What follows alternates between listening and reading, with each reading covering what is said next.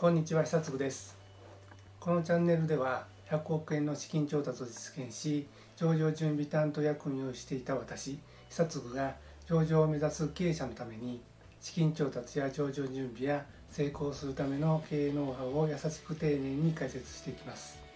さらに学びたい方は上場を目指す経営者だけのオンラインサロンにご参加ください。このサロンでは誰も教えてくれない資金調達上場準備の実際や VC 金融機関に聞けないここだけの話ができる場所です。上場を目指す経営者たちだけが集いお互いを切磋琢磨し協力し合い上場を目指します。月1回のメンバー交流会勉強会や講演会無料相談などが受けられます。概要欄にリンクを貼っています。ご参加お待ちしております。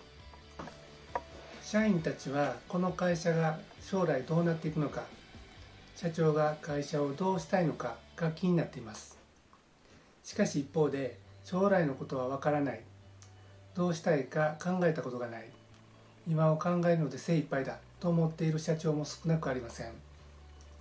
将来が見えない会社にいつ潰れるかわからない会社に勤めたいと思う社員はいません。入社してもすぐ辞めてしまう。勤務中も元気がない。会社や社長の愚痴ばかり言う。これらの原因の一つは社長が未来を夢を示さないことにあります。逆に夢を語る社長はかっこいいです。社長が将来を示すようになると社員は明るくなります。社員の離職率は低くなります。社内のコミュニケーションは活発になり社内の雰囲気は活気づきます。会社の業績は上がります。社長には夢が必要なんです。今回は社長には夢が必要。その理由と考え方をテーマに会社の行き先を決めるために夢は必要。目をキラキラさせる夢がいい。初めは不純な夢でもいい。夢はどんどん進化するについて話をします。これらを知れればあなたは社長に夢が必要な理由がわかります。夢に対する考え方がわかるようになります。そうしたらきっと社員に尊敬される社長になれるでしょう。社内のコミュニケーションが活発になり社内の雰囲気が活気づきます。会社の業績も上がります。では参りましょう。まずはじめに会社の行き先を決めるために夢は必要ということについて話をします。あなたの夢は何ですか？と聞くと40%の人が特にないと答えるんだそうです。一般的にどのようなものが夢かと問われると社会貢献地位名誉の獲得多くの人を助けることというのが挙げられると思いますが本当にそうなんでしょうか？夢の定義をネットでググってみると実は明確な答えは見つかりません。夢なんて叶わないから持たなくていいという人がいます。それでもいいでしょう。定義はないんですからどう考えるかは自由です。しかし社長は違います。社長が会社の行き先を決めなかったら社員はどこに向かえばいいか分からず足元を見て走るしかありません。足元ばかり気にして走っていると思ってもいなかった方向に進むかもしれません。気づいた時には取り返しがつかなくなっているかもしれません。そうならないためにも社長は夢を考えなければいけないです。次に目をキラキラさせる夢がいいということについて話をします。私が再就職するために創業5年目のベンチャー企業に面接に行った時のことです。プレハブの2階建て事務所の一室で社長面接を受けました。社長からの質問に一通り答えた後社長が言いました。俺の夢は海外進出と自社ビルを建てることなんだ。面接中2階からは人が歩くたびに床がギシギシきしむ音が聞こえます。大型トラックが通ると建物が小刻みに揺れます。エンジン音で話している声が聞こえなくなります。誰がそんな状態で社長の夢物語を信用するでしょうか。誰もがありえないと思うでしょう。私も初めはそう思いました。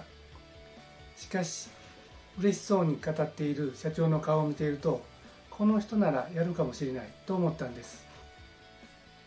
私はその会社に入社しました。数年後その社長は本当に海外進出を果たし自社ビルを建てたんです。社長が子供のように目をキラキラさせて夢を語ると社員のハートはメロメロになってしまうんです。次に初めは不純な夢でもいいということについて話をします。他人から尊敬されるものにないと夢と言ってはいけないんでしょうか。家族や友人にバカにされるからという理由で夢をねじ曲げてそれであなたはワクワクしますか。マイケル・ジョーダン氏はバスケットの神様と言われていましたが彼がバスケットを始めた理由は女の子にモテたかったからだそうです。そんな驚くような理由で彼は大スターにまで上り詰めました。私は創業5年目のベンチャー企業に入って最初に思い描いた夢は新しい部署を作ってその部門長になって部下が全員女子というものでした。ふざけてるでしょ。うでもこれが私の仕事に対するモチベーションだったんです。それから約10年後私は2つの新しい部署を作りました。家族や友人にバカにされるそんな理由などでリミットをかけてはいけません。自分の掲げた夢でワクワクしなければ他人には伝わりません。そもそもあなた自身が頑張れないんです。次に夢はどんどん進化するということについて話をします。夢が達成したらそれで終わり。燃え尽き症候群のように目標を見失ってしまう。そんなことがあってはいけません。私は2つの新しい部署を作った後次の夢を掲げました。45歳で役員になり55歳で社長になる。その後私は45歳で子会社の役員になり46で中国子会社の社長になりました。私の夢は9年も前倒しで実現してしまいましたがそこでさらに新しい夢を掲げました。55歳までに独立する私は今56歳。去年の6月に会社を設立しましたから掲げた通り達成しました。そして今私はまた新しい夢を持っています。夢は時間とともに変わっていきます。どんどん進化していきます。いつまでもワクワクする夢を思い浮かべていると前へ進み続けることができます。